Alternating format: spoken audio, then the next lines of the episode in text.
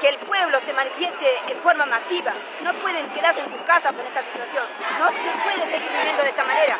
Chevron trae la muerte. La revuelta sonora. Organización feminista. Historia de luchas. Activismos callejeros. Una mirada desde la intervención política de lo cotidiano.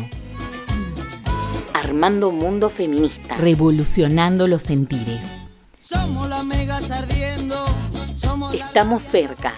Estamos en la radio. Esto es La, revuelta, sonora. Somos el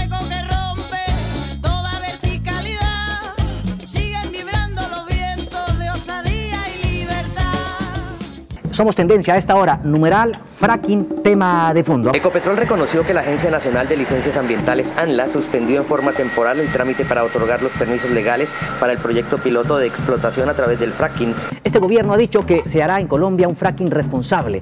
¿Es eso viable? ¿Se puede conciliar lo económico con lo ambiental? Es una nueva forma para extraer petróleo que ha traído enormes beneficios económicos en el mundo, pero también grandes interrogantes y peligros si no se hace adecuadamente. Por primera vez los científicos han vinculado el método de fractura hidráulica o fracking con cientos de terremotos que han tenido lugar en el estado norteamericano de Oklahoma. Vaca muerta es el nombre de una amenaza. La amenaza de un método de explotación no convencional que genera dudas y sobre todo la amenaza de una contaminación difícil de revertir. ¿Cuántas veces escuchaste hablar sobre fracking en el último tiempo? ¿Cuándo fue la primera vez que escuchaste la palabra? ¿Qué sabes sobre el tema? ¿Te acordás lo que significa?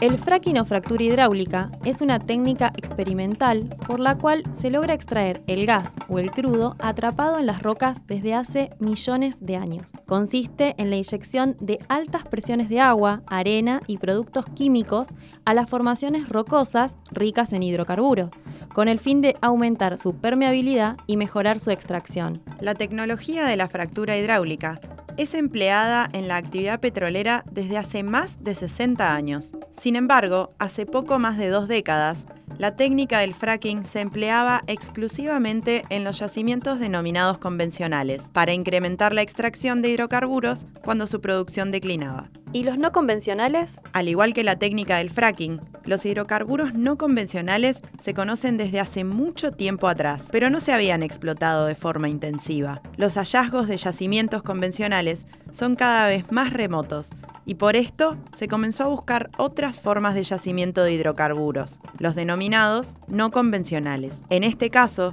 su extracción es técnicamente más difícil, económicamente más costosa y con mayores riesgos de contaminación y daños. A algunos de los yacimientos no convencionales se les aplica la técnica de fractura hidráulica o fracking como única posibilidad de explotación. Un ejemplo de esto es el shale gas. El shale es una roca llamada madre o generadora, el lugar donde los hidrocarburos se formaron hace millones de años. Estos reservorios tienen rocas sin permeabilidad, con poros extremadamente pequeños, y es allí donde se alojan los hidrocarburos. Esta condición geofísica hace que la única posibilidad de extraerlos sea provocando artificialmente un canal de comunicación. Para lograrlo, será necesario fracturar la roca en millones, de, partes. Ahora se preguntarán cómo se logra la fractura. Bueno, la fractura se logra inyectando grandes volúmenes de agua a alta presión, con arena y productos químicos. Y para que las fracturas sigan abiertas, una vez que la presión vuelva a la normalidad, la arena se aloja dentro de las grietas y evita que se cierren. Para este momento ya tuvimos miles de millones de litros de agua utilizados. Y ahora viene la parte de la contaminación. Las fracturas vinculan a los pequeñísimos poros donde se alojan los hidrocarburos.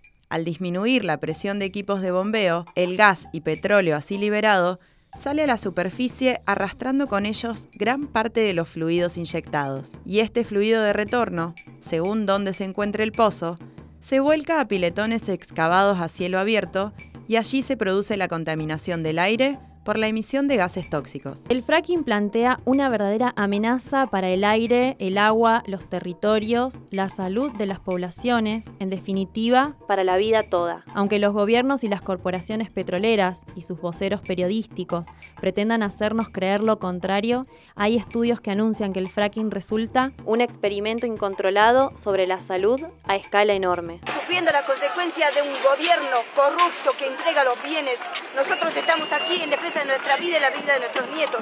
No puede ser que el gobierno pueda estarse sesionando en esta situación. Esperamos que el pueblo se manifieste en forma masiva. No pueden quedarse en su casa por esta situación. Se defiende la vida porque aquí está el agua contaminada. No se puede seguir viviendo de esta manera. Chevron trae la muerte. El proceso de extracción de gas y petróleo de manera no convencional en Neuquén está centrado en la localidad de Añelo, a 100 kilómetros de la ciudad capital, en lo que se conoce como la zona geológica de Vaca Muerta. La comunidad mapuche Lof Campo Maripe se encuentra ubicada geográficamente en el paraje Vanguardia, en la localidad de Añelo, y es la comunidad que viene encabezando los procesos de resistencia al saqueo extractivista del fracking y denunciando las consecuencias que acarrea. Este podcast fue elaborado con información del libro 20 mitos y realidades del fracking de editorial El Colectivo. Esto fue La Revuelta Sonora.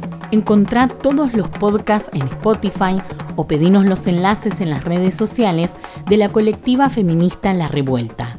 Estamos cerca, estamos en la radio.